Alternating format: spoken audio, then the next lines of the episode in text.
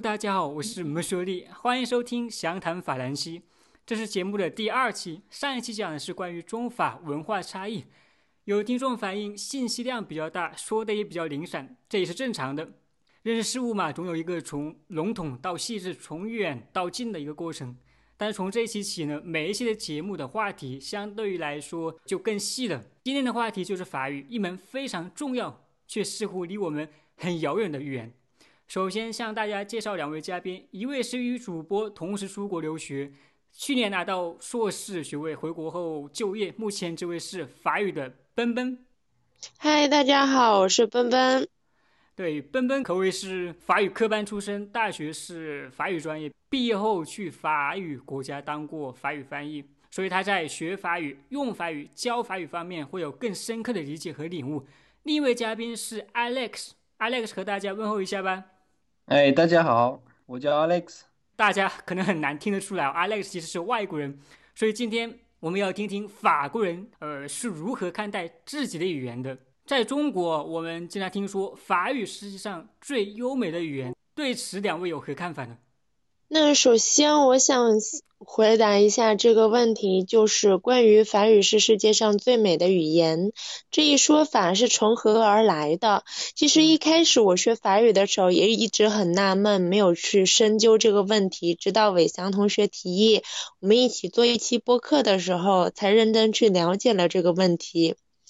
其实。法语是世界上最美的语言，这句话呢是出自都德的最后一课，在当年的小学语文课本中就学过。小时候学的东西，也许我们现在记忆有一些模糊，但特别容易留在潜意识里里面，逐渐就形成了大家对法语的最初印象吧。那如果大家有兴趣的话，可以找找以前的课本去回忆一下童年哦。其实说到这句话，说到这个作者都德，在法国的文学历史上，他并不是一位特别有名的作家。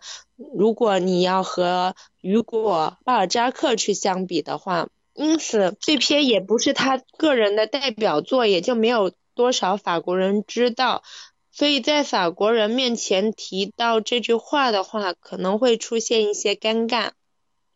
呃，我就比较难回答，因为本来是不对母语，所以我肯定觉得挺漂亮的。但是，呃，怎么说，法语的还是可以说有一个挺长的一个历史，本来是从拉丁语过来的，然后，呃，应该说有很多作作家、作者做了很多，反正法语的历史。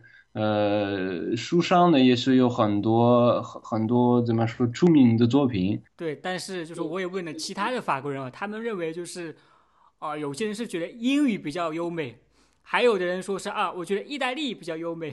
但是怎么说，法语在中国被认为是世界上最优美的语言，可以说是一个啊基本的一个现象了。嗯，我我觉得，我觉得那些其实每个语言都有它的美丽。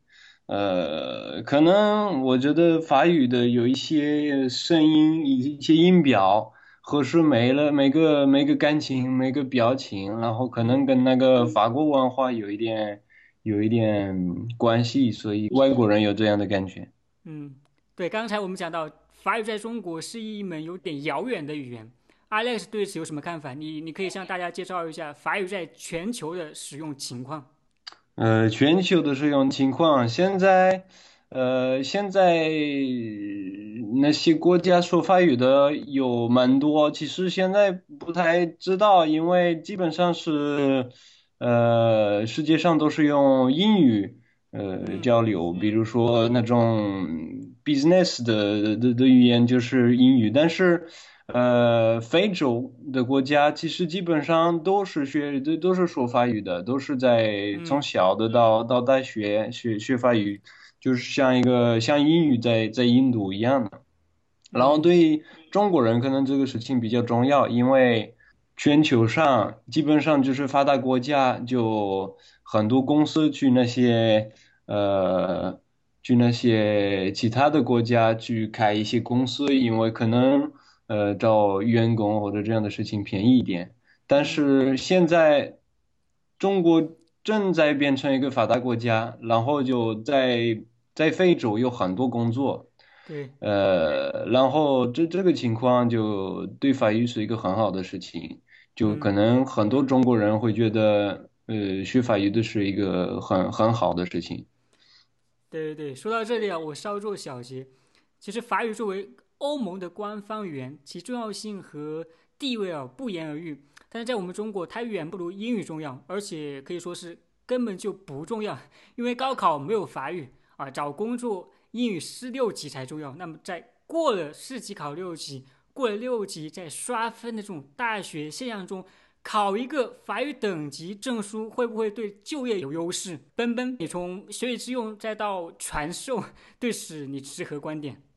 呃，对于这一方面的话，我个人觉得学法语有三个好处。一方面，对于你再深入研究，就比如说出国留学这一块的话，那我们现在呢，走出国门，睁眼看世界的机会越来越多，留学不再是精英阶层才能实现的事情，而法国作为第三大留学生的接待也是不容忽视的。一方面呢，法国提供了丰富和多样的教育，呃，比如综合性大学、工商管理学院、工程师学院，就像那些有名的 HEC 呀、呃 Polytechnic 呀，都是享誉文嗯世界的高校。那它提供的教育形式也是非常丰富的，有长期、短期，然后可以有法语的授课项目，也有。英语的授课项目，嗯，那另一方面呢？稍微打断一下，就是说，说到这个法国的教育制度，我觉得跟我们中国最大一个区别就是，我们中国应该大部分都是全日制的，但是法国有一个叫那种 apprentissage 学徒制、半日制的，就是说学生在学校呃上几天课，然后另外几天呢又去公司上班，所以这种交换式，我觉得这种还是我们中国以后可以往这方面去去借鉴的。好，奔奔，你继续说吧。嗯，好，就是除了学习这一方面的话，还有其他的，我们嗯也可以尝试一下，比如嗯卢浮宫啊、卢瓦河城堡啊、普罗旺斯啊这些闻名遐迩的旅游景点。那在我们学习之余呢，也可以丰富我们的生活。留学不仅仅是学习，我们更重要的是感受外面的世界。对，异国文化。也有一个事情，我觉得也也也对法语也挺有意思，就是我刚才说了，法语是从拉丁语来的，跟西班牙语和意大利意大利语一样的，所以你学法语的话，你有可能会觉得后面学意大利语或者西班牙语或者葡萄牙语，呃，都会比较不能说简单，但是反正那那个语法是比较像的。所以我觉得这个是比较好，比如说有一些爱学语言的话，就从这里开始就是一个比较好的呃的点。除了出国留学这一块呢，我们毕业了之后还可以去找工作，为什么呢？呃，因为现在很多法语殖民国。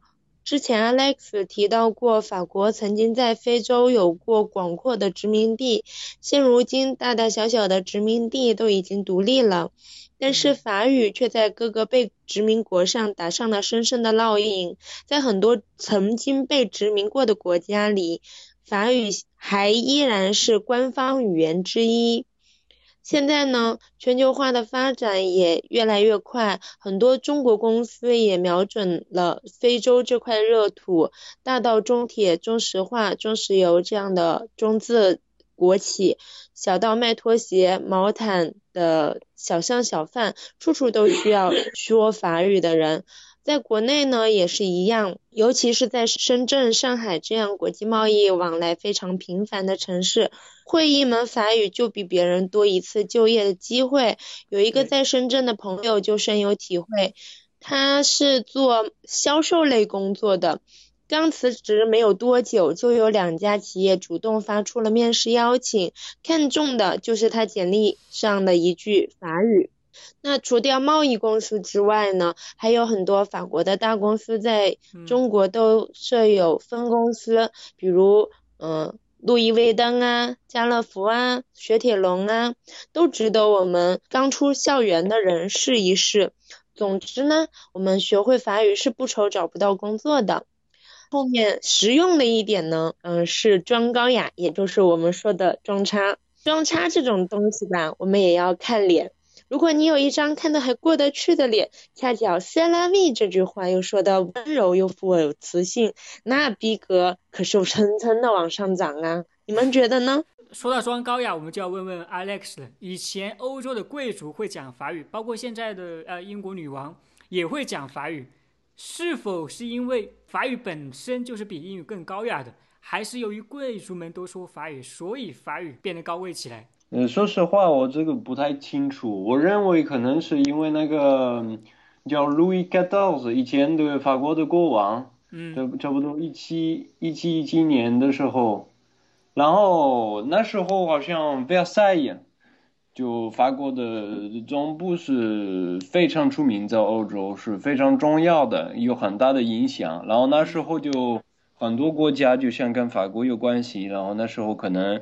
呃，有这个有这个原因，然后现在的话，呃，英国他们会说法语的话，我觉得不一定只是呃英国女王，可能就是每个领导在各个国家在欧洲都会说几个旁旁边的的语言，比如说德语啊、法语、英语，也也因为世世界大战以前的。呃，有那个法国跟跟英国是那种比较强的关系，所以可能也有影响的。俗话说“物以稀为贵”，对于正在学习法语的同学们，他们正在做的也许会成为将来简历上的亮点。关于法语的学习，不管是法语专业还是为了出国而学习法语，奔奔有何建议给正在学法语或想学法语的同学们？个人认为呢，事实上很多世界上各类的事情都熬不过坚持两个字。换句话说，跟减肥一样，学法语也是一样的。如果你有一颗坚定的心呢，那在么学习法语的道路上，你已经成功一半了，剩下的就是左手开始。万事开头难，学习法语最难的是初级阶段，这一阶段迈不过去，特别容易影响到自己的自信心，从而坚持不下去。对此呢，我也向我的一些大一的学生了解过，他们在开始学法语中的，呃，遇到过的困难，总结起来有两大方面，第一方面是发音的问题。嗯，法语的发音跟英语的发音有很多相似的地方，最大的不同就在于小舌音的这个发音。那关于小舌音的练习，我们可以喝口水，然后仰头从喉咙里发出喝水的“喝”的这个声音，让你那个水在喉咙里震荡。另外呢，就是由于大家接触英语的时间太长了。发音规则方面特别容易受到英语的影响，按照英语的发音去读法语，其实这不属于一个真正的问题，因为我们也是因呃接触时间长了，慢慢就习惯了，发音规则也就自然的熟练了起来。所谓熟能生巧，我觉得大家对这一方面不需要有太多的担心。第二个方面就是法语语法的问题。初学的时候，我们就会觉得，哎呀，好头疼啊！阴阳性要配合，单复数也要配合，然后连主语的动词变位也是六乘以 n 个时态，啊，一不小心我们就忘记了，写出的东西一改就觉得，呃，自己错了好多，然后觉得自己很笨啊，很粗心啊。事实上吧，我觉得是。语言的学习跟智商的关系不太大，这是一个机械性重复的过程。语言是习得的，就像我们小时候说话一样，嗯，一到两岁的时候，我们什么都不会说，我们也是在听周围的大人说，电视机在说，广播在说，然后才咿咿呀呀的能模仿一些词，买、卖、馒头这样的，慢慢的就是能表达一个完整的话。说白了还是一个习惯的问题，因此这里还是要强调一下，坚持，从而培养习惯，慢慢的就好了。刚才你说坚持，我非常赞同。学习一门语言，坚持非常重要。一是坚持学，二是坚持复习。温故而知新。我可以举一个发生在自己身上的例子：主播不才参加过两年高考，第一年英语一百二十分，第二年一百三十四。其实我理科不好，所以大部分时间我都用在补习理科。但是第二年我仍然坚持每天半小时到一个小时的英语阅读或听力练习。没想到这种小坚持同样提高了语言成绩。所以学习语言要细火慢炖，日积月累，变化是不知不觉产生的。节目的最后留给大家一个问题去思考：为什么我们学到的知识，特别是学会一门语言，不实践就容易忘记？但是我们却不会忘记怎么骑自行车，怎么游泳。好了，今天的详谈法兰西中文部分就到这里，我们马上散装法语见。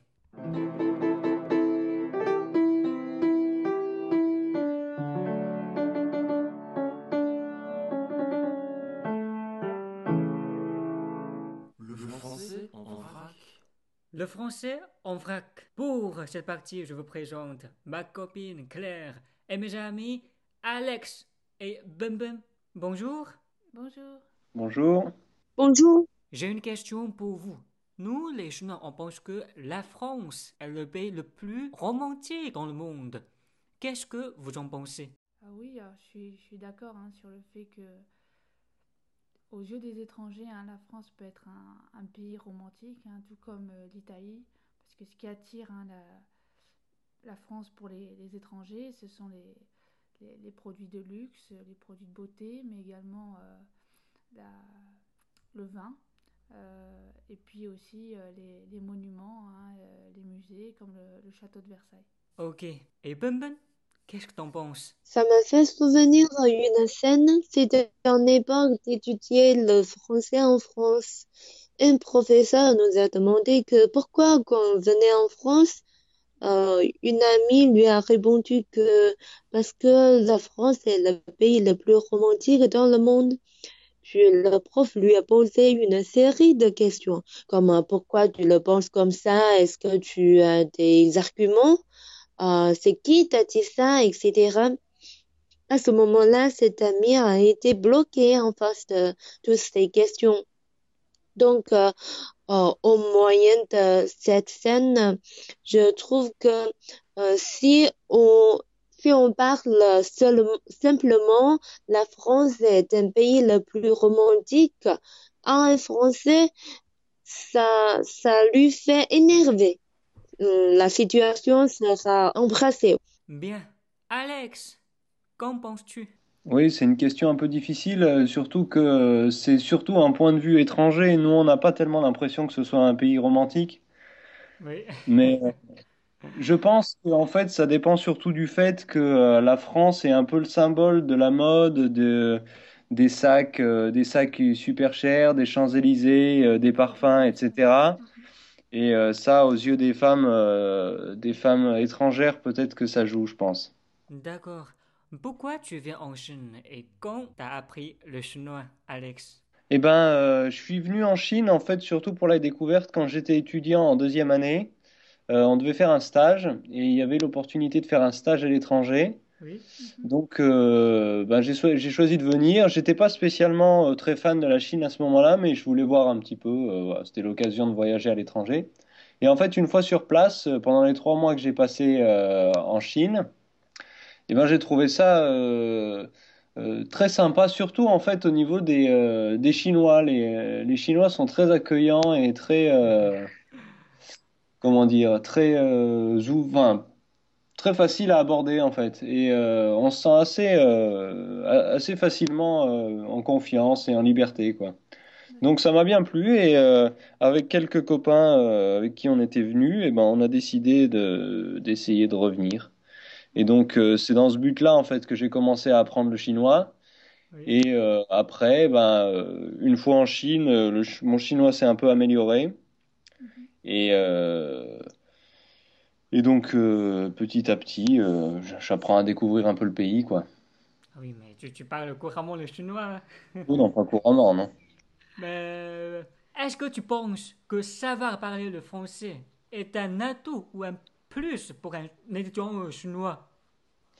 Eh ben, c'est sûr que c'est un plus, parce que si, euh, si un étudiant postule pour entrer dans une entreprise, par exemple, euh, si euh, un, un, chef d'entreprise a le choix entre un étudiant qui, euh, qui parle, qui a les mêmes compétences, et un autre étudiant qui a des compétences pareilles, mais en plus qui parle français, forcément, il va choisir celui qui parle français.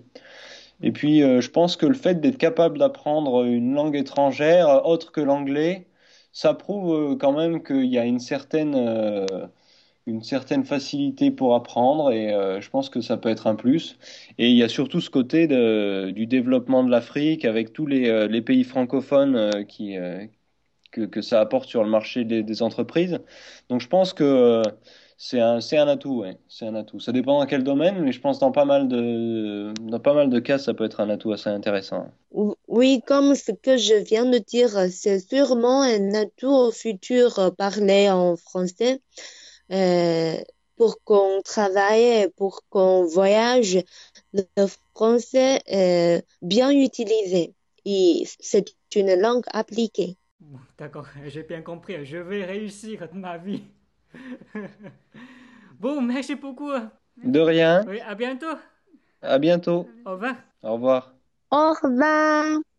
Dis-moi que si tu es là, ce n'est pas juste pour mes jolis yeux. Dis-moi qu'au-delà de ça, il y a d'autres raisons qui te rendent heureux. Dis-moi si tu aimes bien nos paresses et nos matins d'amoureux. Dis-moi que c'est un début, mais que tu vois déjà la suite à deux.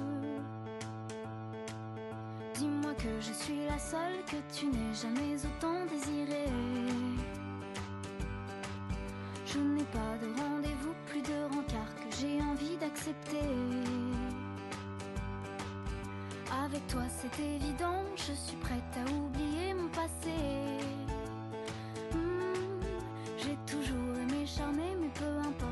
Qu'à toi que je plais.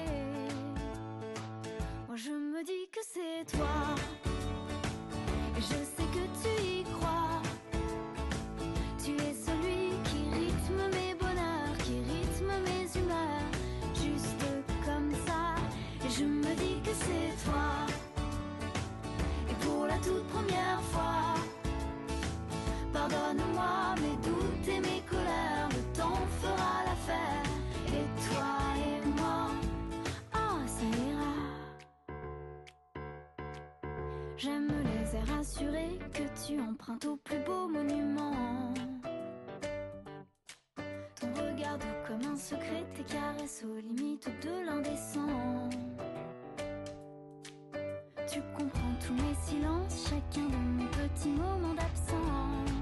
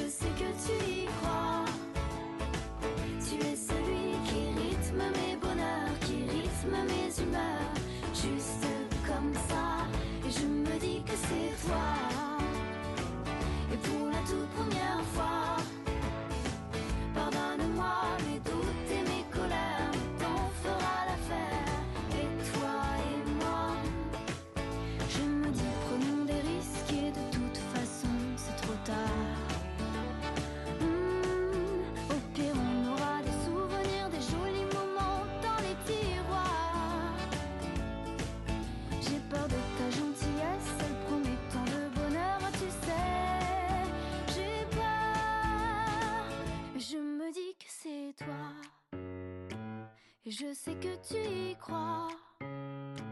Tu es celui qui rythme mes bonheurs, qui rythme mes humeurs,